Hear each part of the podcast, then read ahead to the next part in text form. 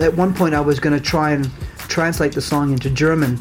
Ich bin im Arsch on a dish. Und das klingt sehr gut. And that sounds very, very good. Talk mit Tees.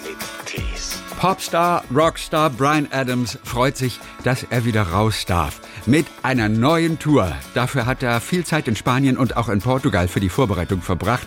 Und es gibt ein neues Album. So Happy It Hurts. Hello, Bryan Adams. Guten Morgen. Guten Morgen. Wo bist du denn gerade? Where are you right now, this very minute? I'm, ich bin in Madrid. Oh, du bist in Madrid und dein Deutsch ist sehr gut wieder mal. Na, ich spreche kein Deutsch. okay, was machst du in Madrid? So why is it Madrid this morning? Well, because we're starting our tour uh, in Portugal and we've been rehearsing in Madrid. Also Portugal, Spanien, da beginnt die Tour. Portugal, das ist ein Ort, den kennt er sogar sehr gut. You are very familiar with Portugal, for examples, because when you were young, you were living in Portugal for for, for a bit. What are your memories of Portugal? Well, I have many. Um, I was I was there for four years. I went to school there, and uh, it was the first place I started, you know, playing music, and uh, it was really uh, it's a, it was a special place. Don't forget, I was there in the 1960s, so it was very different to how it is today. But it, essentially, the the country w- was a beautiful place to be, and it's still it's still a wonderful place. Also er war da in den 60ern, ist er da aufgewachsen. Ähm, was hast du damals für Musik entdeckt? So, before we are talking about today's music, what kind of music were you discovering in the 60s in Portugal? Well, I was discovering not only local music, but I was discovering whatever music I could hear um, from the radio or from friends. I mean, we only we didn't have uh, access like we have today, so it was more or less my my friend's big brother. We used to borrow his records, and so that's how we would find out about what was going on. No, truly. Welche Platten waren denn das? What kind of records were they? Well, they were like the Beatles and and the Stones and all kinds of things, and whatever we could get our hands on, really. Ja. Man hört, dass es Madrid ist, man hört, dass es eine Großstadt ist, wir hören die Sirenen im Hintergrund. So we know you are in a big city because we're hearing the sirens in the background. It's just like Manhattan. Okay, right. Das neue Album heißt So Happy It Hurts. From the Groover from Vancouver. I love that name. I only discovered it recently. Ähm, hast du noch irgendwelche anderen Spitznamen bekommen? What other nicknames have been given to you in the past decades? None that I would want to mention. Okay, kein, an den er sich noch irgendwie so erinnern möchte. Wir sprechen über einige Songs von diesem neuen Album. So let's talk about some of the songs from the new album. Never Gonna Rain, which is to be the next single. Ein Song, in dem es auch heißt, Zeit heilt alle Wunden und wird dir diesen Schmerz wegnehmen. Nur nach den neuesten Erkenntnissen meiner Therapeutin ist das nicht so. Now, one of the lines in the song is, they said, time is a healer. Time will take your pain away. I don't think it's true. Do you think it's true that time alone heals wounds? I, I think it does, and and it may not be completely healed, but it will heal. Okay. Du weißt das aus eigener Erfahrung. So, do you know that from personal experience? Of course. Okay. So, what are you thinking of when, when talking about this? I think when you, I think it's a songwriter's uh, obligation to to speak his speak their truth. Ich habe neulich mit einer Therapeutin nämlich gesprochen und die sagte, die Zeit alleine heilt überhaupt nichts. Es, man muss sich beschäftigen mit der Sache. Das ist letztendlich. I was talking to a therapist the other day and she said, well, time alone doesn't heal. You have to work through your feelings. You have to deal with it. You have to approach this. And this is what actually helps. But time alone doesn't do anything for you. I thought that was interesting because I didn't know. Well, you could you can actually discuss time with your therapist and ask her if she'll give you a discount. I'll ask her. es sind ganz süße Zeilen in diesem Song. So I, I did actually like these lines. Uh, smile like I never had a heartache. Laugh like I never had a. What are you? What are you singing? Is it like I never had a can? Care.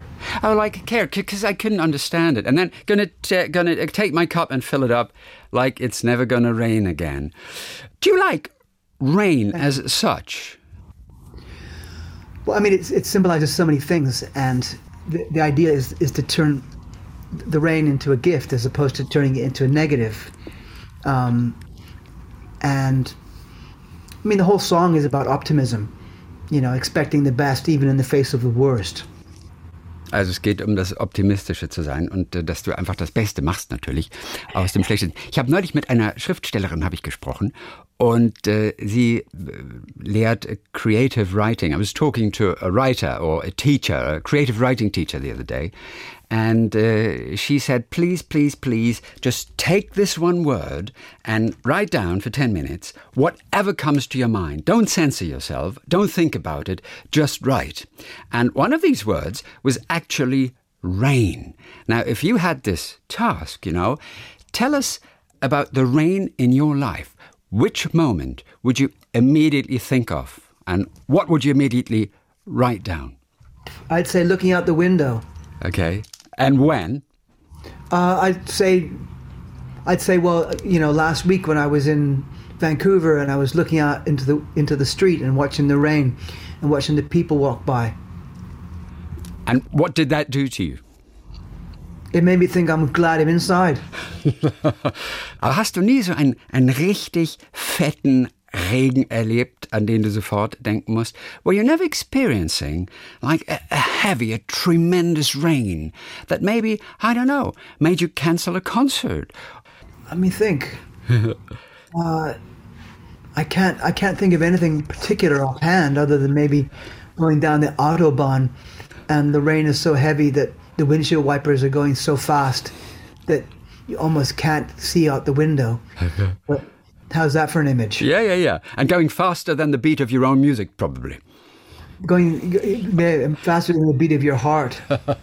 Sogar schneller als dein Herzschlag. Diese Scheibenwischer. Wenn du auf der Autobahn fährst und äh, es regnet einfach so doll, dass du überhaupt nichts mehr sehen kannst. Die Scheibenwischer kommen also gar nicht mehr hinterher. Das bringt uns natürlich auch zu diesem Song. And that makes me think of On the Road, uh, another yes. song from the album. On the Road, I'm Ready to Explode. You're talking about driving through the wind and the rain and the wild hurricane. Now, which of your road trips that you've done in your life, which has been your most exciting? Well, back in the early, early days, uh, when there was just one van and six people stuffed into it, those are quite interesting times. Traveling along uh, the Trans Canada Highway across Canada from club to club. I wouldn't say they were exciting times, but they were certainly memorable because it was the first sort of tour and we didn't know what we were doing. so it, just it was such an adventure. Okay. Er wusste gar nicht, was sie, was sie da wirklich gerade machen, was sie da durchleben. Es war ein reines Abenteuer. So, tell us about these times. Were you getting any sleep at all while being on this tour at the time? Were you getting any sleep? Yes. Oh, uh, you just you just sleep on the person next to you. on the bus, or were you able to afford hotels? Uh, we, we we would be able to afford a hotel, but it would be, you know, two people to a room, and I roomed with my guitar player up until about 1984. Hmm. We were just we were just always in a room together. Huh. Wenn du so auf dem Highway fährst, wenn du wenn du on the road bist und bereit zu explodieren, Wie fühlst du dich? So tell us about the feeling when you are heading, I don't know, on the highway, when you are on the road. In the song it says, I don't want to be Batman or President or Tarzan or Chairman or Milkman or Stranger or the Mailman. You know, I just want to be me. So tell me what's going through your head when you are out there on the road. I'm thinking about getting to the next gig if if you're talking about touring, mm-hmm. and I think uh, in the song on the road, I'm talking really about in the, the early days, you know, the one night stands, guitars, and bars, and uh, but but there's also a metaphor in this song which is about getting back to the music because that's what we couldn't do in the last two years with the pandemic. So, you know, on the road again since I can't remember when. It's back to the music where I know I can lose it because what happens with musicians is when we out there and we doing our making our craft. That's when we we're most happy. Es, ist, es geht immer um Musik um, bei Bryan Adams. It's always about music. Well, I know it's always about being creative and you're doing photography, but it, everything in your life is about music, isn't it true? I, I mean, it all comes down to it. I think uh, it really is the sort of cornerstone of what I do. You know, I almost I like a lot of other things as well, such as photography. Um, I knew you were going to ask me that. Of course. Um, I mean, yeah, such as photography, but I mean, also uh, at the moment I'm putting together my my tour, so there's all kinds of things going on. For example, creating the videos for the for the back screen, uh, d- helping to design the lighting, how that's going to work, mm-hmm. what songs we're going to play, you know, what structure of song, how are we going to do it, who's going to play in the band because some people don't want to come on tour because of the pandemic. Uh, there's endless, endless things that go into making the show work and then there's you have to design the t-shirts and then you have to make sure that there's a tour program and it and then there's a single coming out, then the radio interview, and then the day gets filled very quickly. Okay, und er ist überall dabei. And you seem to be involved in everything. Oh yes. Oh yes, oh yes. Von seiner ersten Gitarre wissen wir, über die hat er ja gesungen. Well, we know you got your first real six string and bought it at the five and dime. I'm wondering, where is that very first guitar? Where is that today? I still, ha- I still have my uh, very first electric guitar. Ah, so is it at home? Yeah. Wann hast du das letzte Mal drauf gespielt? So when actually, was the actually it's in it's in the studio. I have a studio and it's in my studio. Ah, and when was the last time you were playing on that guitar? Oh, um, I don't usually play it on it because it's it's just it's almost like a toy, but I, I still have it. Und der erste Flügel, den du von dem Geld gekauft hast, das deine Eltern eigentlich für deine College-Ausbildung angespart hatten. And what about the grand piano that you bought from the money your parents had saved for your college education? Where is that today? I gave that to uh, a high school that I went to when I was 14. Ah. I, I, donated it to the school. Okay, er hat es äh, äh, der Schule, auf die er damals, als er 14 war, gegangen ist, äh, den hat er es äh, gespendet. Was ist eigentlich der Lieblingssong von deiner Mutter auf diesem Album? What is your mom's favorite song on the new album? And I think well, she is she she's 87 now, something like that. My mother's 93. She's 93. Yeah. Um, and she, her favorite song on the album is the one that she appears in on the video, which is called "So Happy It Hurts." Uh, tell me about the filming with your mom.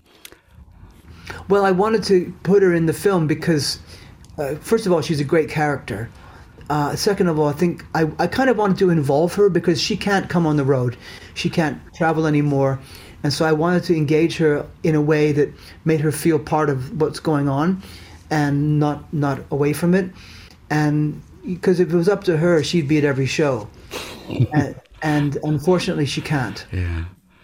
Was macht sie denn im Video? So, for everybody, and well, I haven't seen the video, everybody who hasn't seen the video, what does she actually do in the video? She was well, probably having to, fun.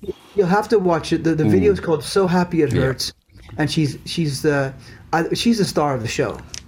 Okay, but you don't want to tell us what she actually does. Well, I, I can't. Okay. It's not. It's not possible to describe. Ein äh, ganz besonderer Song ist auch Kick Ass. That's a very special song. Es beginnt nämlich mit John Cleese, äh, der einfach über die Entstehung der Welt äh, erzählt und lässt äh, diverse Dinge einfach zum Leben erwecken, wie zum Beispiel mehr Gitarren, mehr Drums und wo ist denn der Rock? Und hier bitte ist der Rock. So more guitars, more drums, join hands, let's rock. That's the, well, spoken introduction, the sermon by John Cleese. Where did the two of you actually meet for the first time? Uh, we met at a lunch and uh, it wasn't short it wasn't long after actually you know what? The first time i met john was i photographed him for a charity called red nose in london. And um, the next time I, I, met him was at a lunch and that, that's when i asked him if he would he would do the the sermon at the in, introductory sermon of the song Und wie hast du ihn kennengelernt? Was war für ein Typ? Der ist ja so schräg. Now, when you first met him, when you were talking to him, what words, what dialogue do you remember? Because he is such a special person, and he probably is in private as well. Um, he's uh, he's very uh, amiable and very uh, approachable, and of course a big a big icon uh, in, in, in my past because I was a big Monty Python fan. So it was it was very exciting to meet him and hear him speak. Yeah, he's he's a great character, and he was the perfect person for the song. Uh, and what, was he funny when you met him? I mean, could you, Oh, you expect these people to be funny in private as well? I think I think there's uh, if given the if given the the opportunity, absolutely he's funny. Dann haben wir noch einen Song. These are the moments that make up my life. So you list up all these wonderful moments which make your life beautiful. Smell her perfume, you know, the taste of her skin, making breakfast for the kids, you know, the sound of their laughter while you plan out your day. Now, and the way she dances in the kitchen when there is no one inside. Does your wife actually dance in the kitchen when no one's looking? Well, um, first of all, I'm not married. Oh, you are not married. Okay, good. okay. Nevertheless, does the lady in your life does she dance in the kitchen? Are you singing about her? Well, I mean, it, it's a it's a metaphor for private moments where you c- can watch somebody. It doesn't necessarily have to be a dance, but it it could be. You know, when people are lost in their thoughts, and you just sort of on the outside looking in.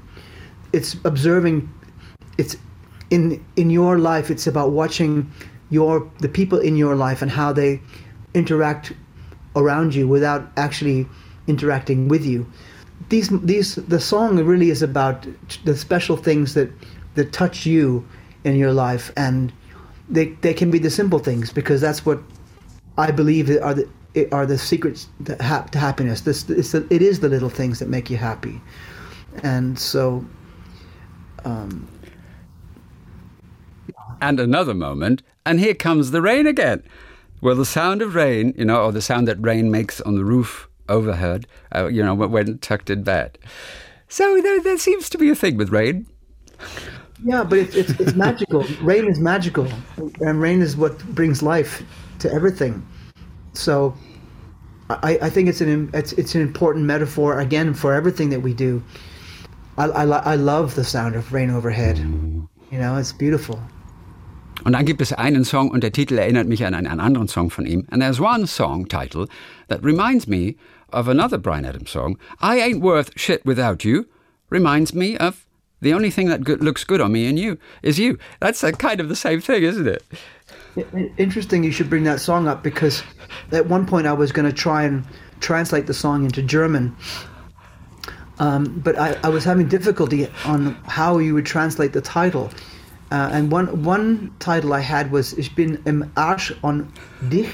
I think that's how you say it. Ich bin im Arsch on dich. Oh, ich bin, ich bin im Arsch oder dich? Ja, that, that works.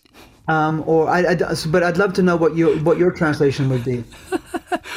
Uh, yeah, it's interesting. Well, I ain't, I'm well, the shit. Um, well, ich bin nichts wert. But that's a little harmless because shit is stronger than ich bin nichts wert. You know, I'm nothing worth. Ich bin hier ein Scheiß, wert on, on dich. Ja, ich bin. Kein Arsch interessiert sich für mich ohne dich. Kein Arsch interessiert sich für mich ohne dich. Vielleicht, maybe this one. It, it's it's a it's a mouthful. ist nicht so leicht. Ja, das ist für einiges, äh, äh, was es auszusprechen gilt. Und sein Deutsch ist ja nicht das Beste, wie er gerade gesagt hat. Ich bin im, ich bin im Arsch on dich. Und das klingt sehr gut. And that sounds very, very good. uh, Brad Adams, yeah. Well, you shouldn't write that in a love letter. Man sollte das nicht in einem Liebesbrief schreiben. No, but you can. That's what the whole the whole thing is. It's it's a it's a commitment. Of course, you can say that in a love letter. that I, I I'm nothing without you. Really, is what it's saying. Yeah. But I've taken it to a more extreme level. Eigentlich ist es geradezu geeignet für einen Liebesbrief. Und äh, Songschreiben ist für ihn wie Liebesbriefe schreiben. So that's what you said at one point. Songwriting to you is like writing love letters. Now, who were you writing your very first song for? Um, Oh, myself. Uh, was it yourself? Okay. Yeah, I was right. I write songs for myself. I don't write them for other people. Probably not one of the songs that made it to one of the records. It was way earlier than that, I suppose. Well, I wrote one of my first complete songs when I was 18.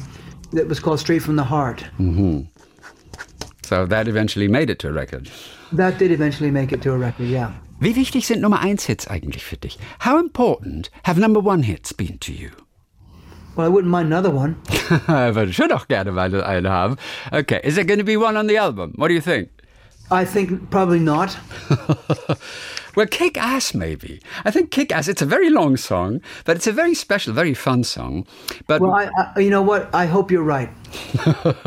Wie schreibt man denn ein Nummer 1 ein Songs? So, well, have you been trying to write a number one song in the, in, in, in the past 12 months? Have you been at I, least I don't, trying? I, never tried to write that even in, when I had a number one song. I never, I never thought about it. It just happened that if, if it happened, it happened. Und dann ganz zum Schluss wollen wir ihn noch eben nach seiner anderen großen Leidenschaft fragen. So, the very last thing I'm going to ask you about is your being creative in photography. I mean, you took the photos for the Pirelli calendar, the legendary one. You took pictures of Rita Ora, of Cher, of artists on tour. Now, I was wondering if you were to take a photo of the German Bundeskanzler, of our Chancellor, Olaf Scholz, if you were to take a photo of him, what would be your idea for that photo? What would be your approach? Uh, probably just about to dive into a pool. Why a pool? Because that's what he has no idea what he's come, what's coming. okay, that's a very nice idea. And one more photo, because you live in England some of the time. Oh, Where, where do you mainly live these days? Well, lately I've been I've been living uh, sort of here and there. I've mostly been in Canada looking after my mother. Okay. So, what about taking a photo of Boris Johnson? Uh, today, Yep. uh, it wouldn't be at a party. Where would it be? Um, maybe hitchhiking Maybe hitchhiking. And why hitchhiking? because he's gonna have to go somewhere. One day? Well, maybe Ja. sooner than later. Bryan Adams, der die meiste Zeit äh, zurzeit in Kanada verbringt und sich auch um seine Mutter kümmert. Say hi to your mom. How many concerts has she been to in her I life? don't know. Oh, you don't know? Is, is it more than a hundred? No, but I mean, she. I mean, she she loves going out and traveling. So, like like I said to you earlier, if it was up to her, she'd beat every one. Ja. Dankeschön für heute. Brian Adams. Danke. Das neue Album heißt So Happy It Hurts. Dann sagen wir Goodbye to Madrid. Talk to you soon. Okay, look forward to it. Thank you. Okay, bye bye. Auf Wiedersehen aus Deutschland. Auf Wiedersehen. Tschüss. Talk mit Tees.